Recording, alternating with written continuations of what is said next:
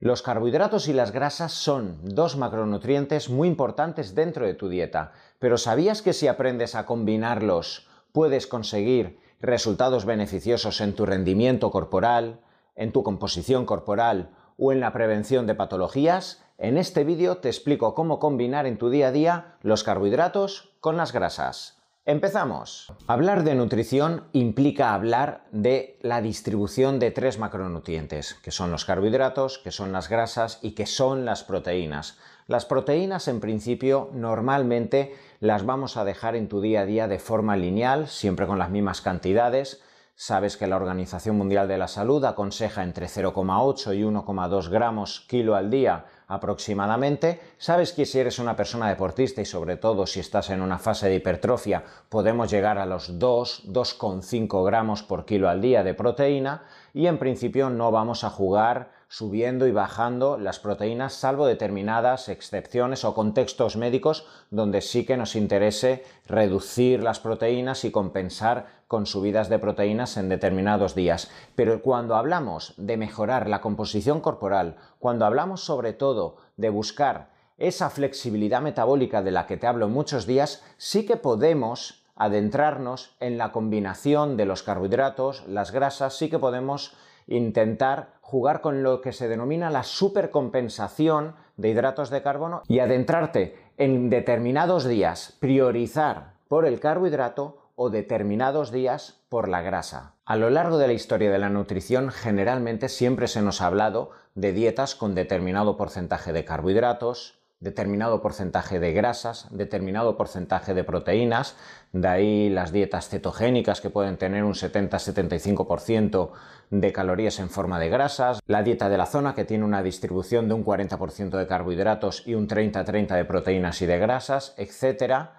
la dieta mediterránea, que tiene un 55-60% de calorías en forma de carbohidratos, pero cuando hablamos de esos objetivos que cada vez intentamos buscar más los médicos, los endocrinos, los nutricionistas, los preparadores físicos, que es la búsqueda de la flexibilidad metabólica, cada vez tenemos que aprender a saber jugar cuándo introducir carbohidrato y cuándo introducir proteínas. Ya sabes que la flexibilidad metabólica es ese proceso inherente y natural que tiene el organismo para saber jugar como recurso energético del carbohidrato o de la grasa en función de lo que estés comiendo. De forma que si tú tienes una flexibilidad metabólica adecuada, en reposo o haciendo el mínimo esfuerzo, tu organismo va a recurrir a la grasa como fuente energética para preservar el glucógeno para aquellos momentos donde tengas que hacer algún tipo de ejercicio explosivo con recursos de potencia, de forma que tu organismo no llegue a determinados momentos donde ante la necesidad energética incluso tenga que hacer neoglucogénesis, catabolismo muscular y acabes perdiendo masa muscular.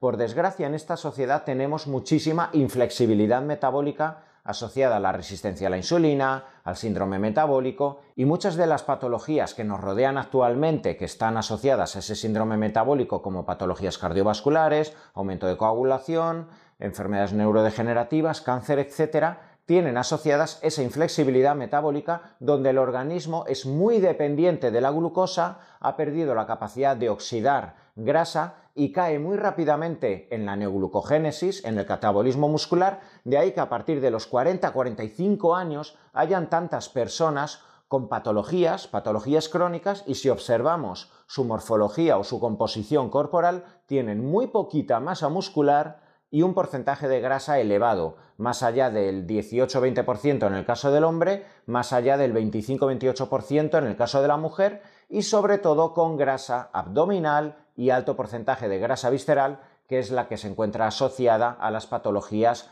cardiovasculares. Empezamos por tanto a hablar de cómo combinar, por qué combinar y la importancia de cada uno de estos macronutrientes en esta combinación entre grasas y carbohidratos. Empezamos por los carbohidratos. Los carbohidratos sabéis que son ese macronutriente que nos aportan moléculas de glucosa y las moléculas de glucosa son la fuente energética principal y más rápida de cara a que la mitocondria obtenga ATP. Gracias a la glucosa podemos obtener rápidamente ATP y nuestra musculatura puede ser potente. Sabéis que la glucosa es la fuente energética que principalmente va a usar una persona que tiene que hacer una serie explosiva de 6 repeticiones, un sprinter que tiene que hacer una carrera de 100, de 200 metros, etc. Pero incorporar días determinados con alto porcentaje de carbohidrato tiene alto impacto beneficioso en un contexto determinado. En primer lugar, cuando haces una carga de carbohidrato, un día determinado donde vas a hacer en 2, 3, 4 o todas las comidas un alto porcentaje de carga de carbohidrato, de forma que incluso puedas llegar al final del día a hacer una ingesta de 5, de 6 gramos por kilo al día de carbohidrato, vas a rellenar el glucógeno muscular. Sabéis que cuando tomamos glucosa, hidrato de carbono, que finalmente en el intestino va liberando las moléculas de glucosa que van a atravesar el intestino, llegarán al plasma sanguíneo, esas moléculas de glucosa, a menos que sean oxidadas inmediatamente porque estás haciendo ejercicio, tienen que acumularse. Si tienes flexibilidad metabólica adecuada, esas moléculas de glucosa se van a acumular en el glucógeno muscular y en el glucógeno hepático. Y que tengas alta cantidad de glucógeno muscular ¿qué te va a permitir que al día siguiente, si vas a entrenar, por ejemplo, en ayunas o vas de nuevo a hacer una carrera, un entrenamiento de hora y media, de dos horas, de cuatro horas, y al día siguiente tienes un evento deportivo, si tienes que hacer un entrenamiento muy espartano y tú tienes tus depósitos de glucógeno abundantes, con alta hidratación, de tu musculatura, eso lo que nos va a permitir, evidentemente, es que seas muy eficiente. Si además tienes esa flexibilidad metabólica, vas a facilitar que tu organismo use en las primeras horas o en los primeros momentos del entrenamiento la grasa, pero que tu glucógeno esté esperando a ser usado en ese momento donde se requiera esa explosividad o potencia. Gracias al carbohidrato no solo vamos a obtener esa reserva de glucógeno que irá destinada a que la realización de tu deporte sea efectiva. Gracias al carbohidrato, a las altas cargas de carbohidrato en determinados días, vamos a conseguir liberación de insulina. En muchísimos vídeos hemos hablado del peligro potencial que tiene la hiperinsulinemia. Sabemos que altas concentraciones de insulina en plasma sostenidas en el tiempo pueden generar síndrome metabólico, diabetes tipo 2, patologías cardiovasculares, enfermedades neurodegenerativas, de ahí que incluso al Alzheimer o a determinadas patologías neurodegenerativas se les englobe dentro del término de diabetes tipo 3, pero la insulina es la mala de la película. La insulina es una hormona fundamental para la hipertrofia, para la construcción muscular. De ahí que la insulina bien usada, que es la hormona que va a liberar el páncreas cuando detecta una subida de glucemia en sangre vaya a ir destinada a la fabricación muscular. De forma que principalmente aquellos días que tú vienes de entrenar y sabéis que surge esa denominada ventana anabólica, que además ya he hablado en otros vídeos, que no solo está reducida a los 60-90 minutos post-entrenamiento, sino que una ventana anabólica en realidad está estirada hasta las 4, 6, 8, y hasta incluso algunos autores hablan de 36 horas post-entrenamiento. Si el entrenamiento ha sido efectivo, esa insulina lo que nos va a permitir es generar un entorno anabólico que facilite la entrada de la glucosa para reponer el glucógeno, que facilite la entrada de aminoácidos como la leucina, la isolucina, los aminoácidos ramificados, la creatina, todas las proteínas que vayas a ingerir durante esas 24 o 36 horas posteriores al entrenamiento, pero principalmente en esas 4 o 6 horas post-entrenamiento, de forma que el carbohidrato y como consecuencia colateral la hiperinsulinemia que podemos buscar post-entrenamiento es peligrosa? Por supuesto que no. Si queremos fabricar masa muscular, si eres una persona de tercera edad que tienes sarcopenia, tienes problemas en tus huesos y necesitas aumentar tu masa muscular, eres un deportista que vienes de una lesión, eres una persona que has tenido un accidente de tráfico y necesitas en determinados días hacer pesas y fabricar y recomponer de nuevo tu masa muscular, vas a necesitar picos de insulina. Y para conseguir esos picos de insulina principalmente vas a necesitar después de entrenar en determinados días altas cargas glucémicas que nos permitan que tu páncreas libere insulina y que se facilite la entrada de todo el resto de macronutrientes, especialmente proteínas y en especial aminoácidos esenciales para favorecer la hipertrofia y la construcción de masa muscular. Sigamos con los beneficios de estas cargas de hidrato de carbono,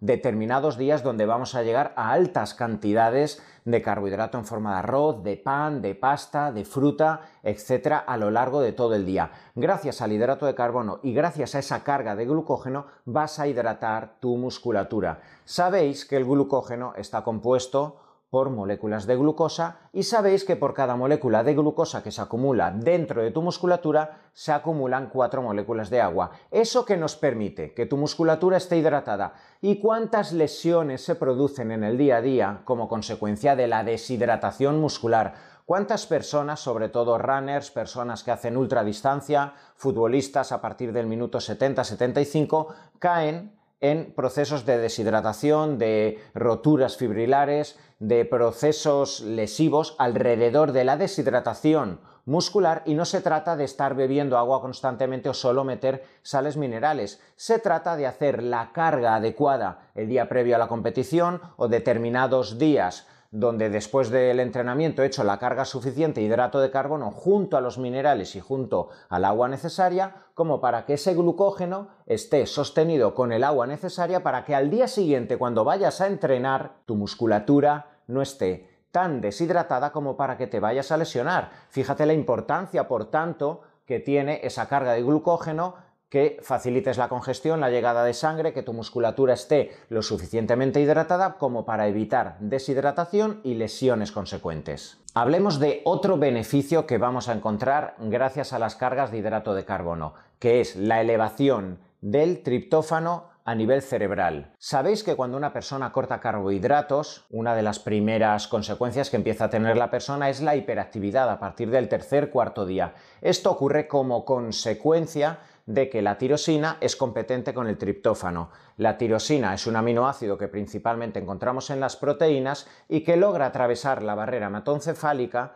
cuando no existe insulina y es competente con el triptófano que atraviesa la barrera hematoencefálica cuando hay insulina en el plasma sanguíneo. ¿Y qué ocurre? Si tú eres una persona que vas a hacer una alta carga de hidrato de carbono o determinados días con altas cargas de hidrato de carbono, vas a favorecer esa elevación de insulina que a su vez va a favorecer la entrada del triptófano a través de la barrera hematoencefálica y el triptófano es precursor de serotonina. Y la serotonina facilita además la formación de melatonina. ¿Esto que nos va a permitir? Que una persona cuando haga determinados días a la semana, un deportista, cuando esté muy estresado, cuando tenga que adelgazar y esté con procesos cetogénicos, con déficits calóricos, etc., en determinados días, sobre todo post-entrenamiento, hagas tus cargas de carbohidrato generando esa elevación de insulina y si incluso en ese momento agregas triptófano eh, dentro de tu suplementación, si puede ser además en forma de 5-HTP, vas a lograr que la insulina facilite la entrada del triptófano a través de la barrera hematoencefálica para que llegue a tu sistema nervioso, que se forme serotonina y como consecuencia luego en la noche más melatonina. Eso va a permitir que gracias a la serotonina, que es ese neurotransmisor que nos facilita eh, la capacidad de exponernos a los problemas, la capacidad de relativizar todos los problemas, las obsesiones, etcétera, sean muchísimo mejor llevadas. Eh, la serotonina nos va a permitir que si eres una persona además que estás muy nerviosa por los exámenes, porque tienes un evento deportivo, etcétera, logres dormir, relativizar, logres no tomarte todo tan a pecho, logres perdonarte a ti mismo por si fallas en algún momento eh, con la dieta, con los entrenamientos, etc. Gracias a esa serotonina y gracias a esa carga de hidrato de carbono vas a dormir mejor, vas a tener mejor los niveles de melatonina, vas a entrar mejor en fase REM, vas a mejorar la reconstrucción muscular nocturna, porque vas a poder liberar también mejor los niveles de hormona de crecimiento, vas a mejorar tus biorritmos, etc. Hay muchísimas personas que como consecuencia de tener cetosis estrictas, no meter absolutamente nada de hidrato de carbono y tener hiperactividad a nivel del sistema nervioso simpático, tienen una reducción de las concentraciones de serotonina en su organismo de forma que no pueden relajarse, acaban durmiendo muy poquito, acaban rompiendo sus biorritmos y todos los beneficios que esperan encontrar por no meter carbohidratos acaban siendo justo los contrarios que se podrían conseguir con estas cargas bien personalizadas a la persona, sobre todo posteriores a los entrenamientos, que nos van a permitir que estés más estabilizado a nivel de tu sistema nervioso y que además, gracias a esa elevación de melatonina nocturna, puedas dormir mejor y mejorar tus biorritmos. Último beneficio que vamos a encontrar gracias a hacer las cargas de carbohidrato de forma personalizada dentro de tu dieta vamos a poder modular las concentraciones y los niveles de leptina. La leptina es una hormona que se libera por parte del adipocito, Sabemos que el adipocito es esa célula grasa que en realidad no es una célula que nos esté fastidiando y que engorde y que nos haga coger volumen en zonas donde no nos apetece. Realmente el tejido graso, el tejido adiposo es un órgano endocrino que libera hormonas, que libera citoquinas, que libera moléculas que entran en contacto con otros órganos dentro de nuestro organismo. Y la leptina es una hormona liberada por el adipocito cuando el organismo siente que existe un superávit calórico, cuando existe eh, procesos anabólicos, cuando se activa la ruta emetor, cuando el organismo siente que es un ambiente favorable en el que nos encontramos como para que se libere esa leptina que va a actuar en los receptores de la saciedad del hipotálamo para que dejemos de comer. Es una hormona que de forma indirecta le dice al hipotálamo, por fin han entrado calorías, por fin han entrado carbohidratos, por fin tenemos la capacidad de construir masa muscular. Por fin nos hemos enfrentado a un entrenamiento al fallo muscular y hemos recibido las cantidades de carbohidrato, de insulina, vamos a reponer el glucógeno, vamos a facilitar la entrada de aminoácidos esenciales como para fabricar masa muscular,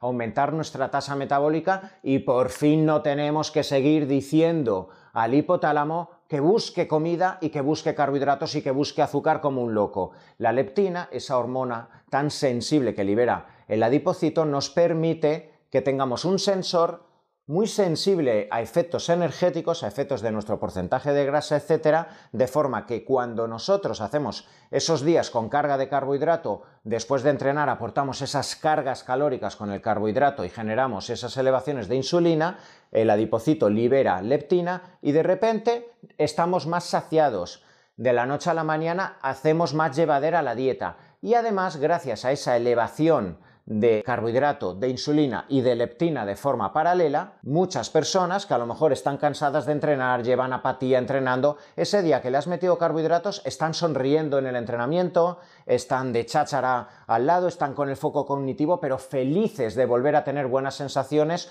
concentrándose en su entrenamiento, puede producirse adaptaciones positivas en la sexualidad. Hay muchas personas que cuando tienen bajadas de leptina o incluso una resistencia a la leptina en el hipotálamo, tienen alteraciones de la libido, alteraciones de la prolactina, etcétera, que pueden repercutir incluso en la fertilidad o producir amenorreas en algunas mujeres o disminuciones de testosterona en el hombre. Fíjate la importancia que tiene esa recarga de hidrato de carbono, esa carga de insulina a nivel corporal por la consecuencia colateral que vamos a tener en esos niveles de leptina. Hasta aquí te he hablado de la importancia de las cargas de hidrato de carbono y la consecuencia en la insulina que puede existir gracias a esas cargas de hidrato de carbono en tu día a día tanto si eres una persona que no eres deportista, pero sobre todo también si eres una persona deportista que busca mejoría en su composición corporal o en su rendimiento, esto es importante. Importantísimo por todo lo que te he dicho del impacto del glucógeno, de la insulina,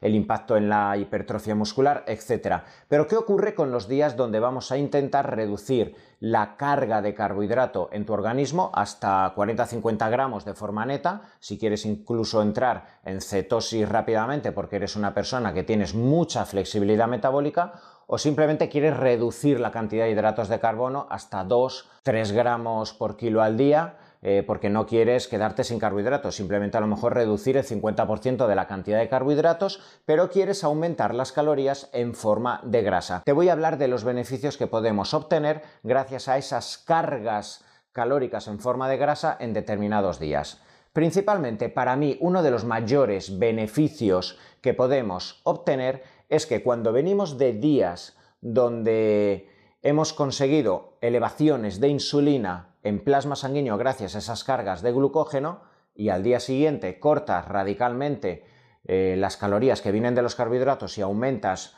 las calorías que vienen en forma de grasa, vamos a conseguir que dramáticamente o de forma rápida, sobre todo si eres una persona con flexibilidad metabólica, si no lo eres, los procesos son más suaves, no son tan radicales del día a día, pero lo que va a ocurrir es que baje rápidamente los niveles de glucosa y sobre todo que también van a bajar rápidamente los niveles de insulina. Eso evidentemente nos va a favorecer que vayamos combinando días de cierta hipertrofia, días donde el organismo activa la ruta emetor que va destinada a la hipertrofia, a la fabricación de todas esas proteínas, a la síntesis de nueva masa muscular, sobre todo si has hecho un entrenamiento con alto impacto muscular, un entrenamiento anaeróbico, un entrenamiento con cargas, etcétera. Vamos a conseguir esa hipertrofia muscular y si determinados días donde también puedes entrenar, pero quizá también ese entrenamiento debe ser más aeróbico, más funcional, debes hacer más entrenamientos de alta intensidad, etcétera, y bajas las cantidades de carbohidratos y aumentas las cantidades de grasas,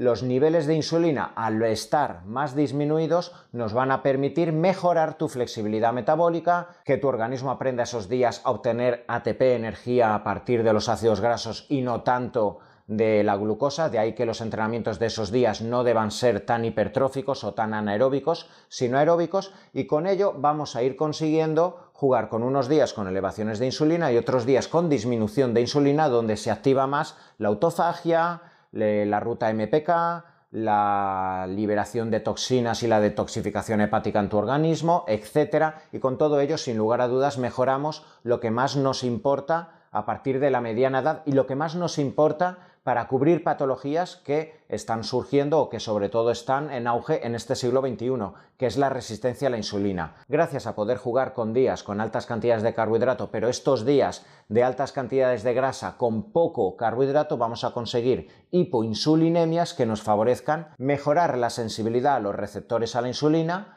mejorar que cuando luego determinado día cargues a hidrato de carbono esa glucosa vaya a formar glucógeno muscular y que no vaya al adipocito y que por tanto en tu evolución tanto deportiva como composición corporal como prevención de patologías crónicas esa sensibilidad a la insulina poco a poco vaya garantizándose. En segundo lugar, ¿qué conseguimos gracias a la incorporación de estas grasas? Grasas que podemos encontrar en los huevos, grasas que podemos encontrar en el aguacate, en los frutos secos, cremas de frutos secos, aceite de coco, aceite de palma no hidrogenado, eh, no refinado. Este tipo de aceite de palma también aporta ácidos grasos esenciales que pueden ser beneficiosos. EPA, DHA, aceite de oliva. Tenemos muchísimas fuentes de grasas que sin un contexto de altas cargas de hidrato de carbono, sin altas cantidades de insulina, esas grasas pueden ser utilizadas sobre todo como dos recursos plásticos muy importantes en tu organismo. En primer lugar, síntesis de hormonas gracias al colesterol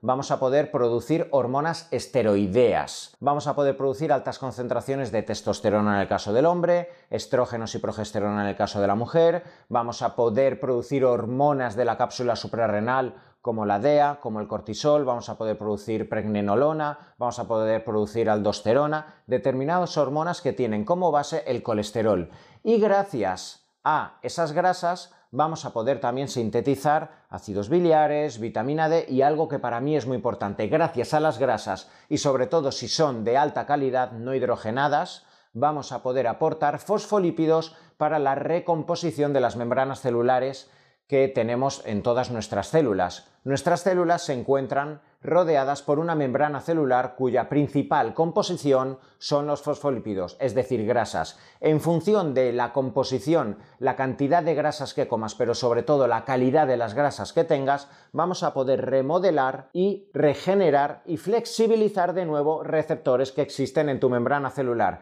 De forma que estos días donde vamos a bajar la cantidad de carbohidrato, vamos a bajar la cantidad, la concentración de insulina y vamos a aumentar la cantidad de grasas esenciales en tu organismo, vamos a facilitar la recomposición y regeneración de la membrana celular para que vuelvas a ser más sensible no solo a la insulina, sino más sensible a todo, en función de la calidad de esa membrana donde se encuentran los receptores a la testosterona, a la IGF-1, al cortisol, a los opiáceos, donde se encuentran los receptores, absolutamente todas las moléculas a las que nos tenemos que enfrentar en el día a día, vas a ser más sensible y tu tendencia a la homeostasis y al equilibrio en tu organismo va a ser muchísimo mayor. Y eso lo he podido observar en muchísimos pacientes crónicos que, por ejemplo, tienen una resistencia a fármacos o que cada vez tienen que ir aumentando más las concentraciones y cantidades de fármacos porque poco a poco se han hecho resistentes. En todos ellos siempre existe un factor en común, que es su resistencia a la insulina, su síndrome metabólico, su inflexibilidad metabólica,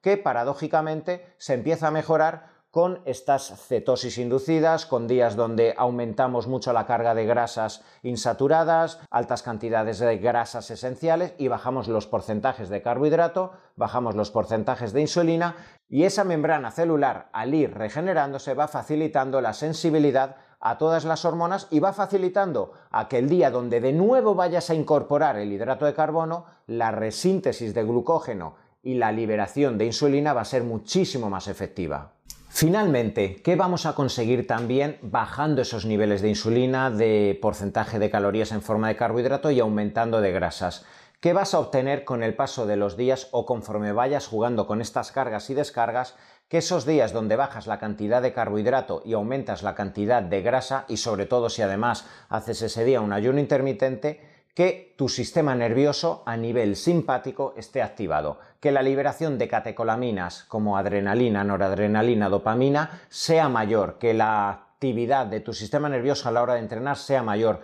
que no vayas con sueño a lo largo del día por haber estado comiendo arroz blanco durante todo el día, desde la mañana, con tortitas de arroz, con plátano, con smoothies, con zumos, lo cual ya hemos dicho que puede ser muy beneficioso en un contexto determinado, pero el precio a pagar es que en muchas ocasiones esas cantidades de insulina tan elevadas generan sueño, generan ralentización del sistema nervioso, de ahí que se eleve tanto la serotonina y la melatonina que quizá estés con sueño durante el día, pero no nos interesa si tienes que hacer series explosivas, si tienes que ser una persona que tiene que ir a entrenar y evidentemente no te interesa ir con sueño. Hacer descargas de hidrato de carbono y facilitar que se libere esa adrenalina y esa noradrenalina. ¿Por qué te va a ocurrir esto? Porque el organismo siente la necesidad de buscar otras rutas alternativas para obtener energía, como es la quema de la grasa, como es la búsqueda de los triglicéridos acumulados en tus adipocitos que van a ser usados ese día como fuente energética y eso se va a hacer a expensas de adrenalina.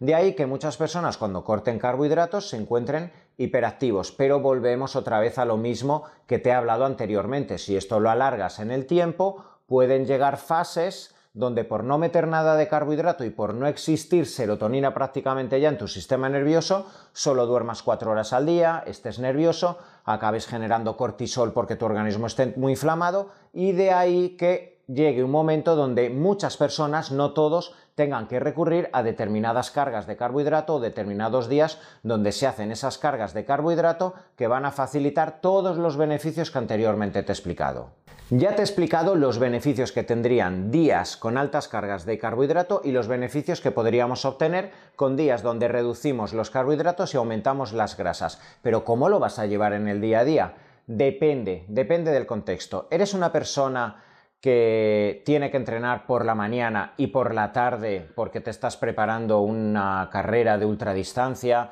¿Eres un runner? que tienes una preparación deportiva a dos meses vista de una maratón, eres una persona que haces CrossFit cuatro horas al día, evidentemente no puedes hacer descargas agresivas alargadas en el tiempo porque no vas a tener explosividad. Tienes que meter mucho carbohidrato a lo largo del día, 5, 6, 7 gramos kilo al día. Eres una persona que estás buscando una hipertrofia y estás en una fase de volumen donde necesitas construir muchísima masa muscular. No tiene sentido que cuatro días a la semana descargues los hidratos de carbono y te quedes con altas cargas de grasa. Puede ser que estés muy bien a nivel cognitivo, a nivel nervioso, pero luego el rendimiento a nivel deportivo o la hipertrofia que estás buscando no la vas a hallar de forma que todo de lo que te he estado hablando lo tienes que personalizar y tienes que estar guiado por un profesional que sepa cómo jugar con estas cargas y estas descargas, o al menos tú tienes que saber guiarte por sensaciones y saber cuándo introducir tus cargas de carbohidrato y tus cargas de grasas, principalmente aquellos días donde vayas a entrenar fuerte, donde vayas a entrenar sobre todo de forma anaeróbica, son los días donde debes jugar con las altas cargas de carbohidrato, sobre todo las 4 o 6 horas posteriores. Que estás en una fase donde necesitas generar hipertrofia muscular, donde necesitas crecer muscularmente, quizás solo un día a la semana, donde bajes los carbohidratos, donde ese día hagas además ayuno intermitente para entrar rápidamente en autofagia, donde ese día eh, no hagas evidentemente entrenamiento anaeróbico y donde quizás solo te pongas a andar en ayunas una hora y media. Ya va a ser lo suficiente como para que al día siguiente generes supercompensación. Ya va a ser lo suficiente como para que generes un estrés metabólico que actives la liberación de adrenalina, que baje la cantidad de insulina en tu organismo y que disminuya un poco la cantidad de glucógeno como para que al día siguiente generes una supercompensación que te obligue a hidratar más tu musculatura, que te obliga a liberar más insulina supercompensatoria, etc. Que eres una persona que estás en fase de definición, evidentemente lo que nos interesa es ir bajando las cantidades de porcentaje de carbohidrato y quizá a lo largo de la semana Puedes hacer 4 o 5 días con altas cargas de grasa, muy poca cantidad de carbohidrato, pero no nos interesa estar en cetosis alargada en el tiempo de por vida. He encontrado muchísimos pacientes que acaban teniendo fobia, obsesión alrededor de los carbohidratos y ya nunca quieren volver a tomar carbohidrato y ojo, con ello no te quiero decir que no se pueda alargar la cetosis en el tiempo. Hay personas que les va muy bien la cetosis de forma integrada en su vida para siempre e incluso muchas patologías como la epilepsia o algunas enfermedades neurodegenerativas responden muy bien ante una cetosis crónica alargada y muy sostenida y muy bien estructurada para el paciente. Pero por norma general, eh, si una persona quita del todo los carbohidratos, hace descargas muy agresivas, etc., pueden llegar momentos de depresión, de esa hiperactividad del sistema nervioso, de esa elevación muy eh, muy elevada de cortisol, eh, catabolismo muscular, elevación de glucosa como consecuencia de esa neoglucogénesis y esas elevaciones de carbohidratos en determinados días, esos refits controlados, no con hamburguesas y pizzas y cantidades anárquicas y abusivas de calorías, sino determinados días a la semana mientras estás haciendo esa definición post-entrenamiento, puedes hacer una carga de arroz blanco, de pasta si toleras bien el gluten, de patata, de tubérculo, etcétera, de ciclodestrina, y eso nos va a permitir esa insulina elevada, esa recarga de glucógeno, esa elevación de leptina que va a tener tanto beneficio a efectos de saciedad, etcétera, y sobre todo esa insulina nos va a permitir que mientras estás descendiendo de peso, tu masa muscular no se vaya al garete y tu tasa metabólica basal, que son las calorías que quemas en reposo, no se pierdan. Y si eres una persona que ya no eres deportista, sino que sobre todo quieres mantenerte en el peso, en tu composición corporal, estás buscando una estrategia de vida sostenible y una dieta adaptable, lo ideal en realidad es ir jugando con estas cargas y descargas y saber combinar el carbohidrato y la grasa. Para mí sería el ideal de toda dieta que debe mantenerse a largo plazo y que debe de generar adherencia en cualquier persona, haga o no haga deporte. A lo largo de la semana siempre se deberían tener días donde bajamos lo suficiente los carbohidratos como para que el organismo tenga el mínimo estrés donde siente déficit de glucosa, donde activa todas las rutas metabólicas que van destinadas a obtener energía a expensas de la grasa, simplemente con andar por la mañana 50 minutos con la glucosa baja, obligar a que el organismo baje la insulina, obligar a que con ese mínimo esfuerzo el organismo libere adrenalina, catecolaminas, que el organismo intente obtener la energía a expensas de la grasa, que bajen todas estas alteraciones inmunológicas alrededor del síndrome metabólico, vamos a obtener los beneficios suficientes como para que determinados días donde introduzcamos el hidrato de carbono no tengamos problemas por una elevación de insulina, sino todo lo contrario. Basta que hayas hecho tu clase de spinning o hayas hecho body pump. El ejercicio sostenible que puede hacer cualquier persona que no sea un deportista profesional o amateur, pero que sea el deporte que hacemos todas las personas en el día a día, estudiantes, trabajadores, eh, empresarios, eh, chavales que están en el instituto, el ideal sería ir jugando siempre con días donde cargamos un poquito más de carbohidratos, sobre todo si son días donde hacemos ejercicio y sobre todo en el postentrenamiento, y días donde reducimos los carbohidratos pero aumentamos las grasas por todos esos beneficios a efectos metabólicos, endocrinos, inmunológicos y del sistema nervioso y efectos emocionales. Hablar de salud es hablar de herramientas sostenibles que puedes integrar en tu vida y que van dirigidas a mejorar tu composición corporal, que van dirigidas a mejorar la funcionalidad de tu sistema hormonal, inmunológico, etc. Y para mí si hay un concepto que define la salud y la prevención de patologías a largo plazo es la búsqueda de la flexibilidad metabólica, la capacidad que tiene el organismo de saber usar los diferentes sustratos energéticos, grasa, o glucosa en función del contexto o en función de lo que estás comiendo.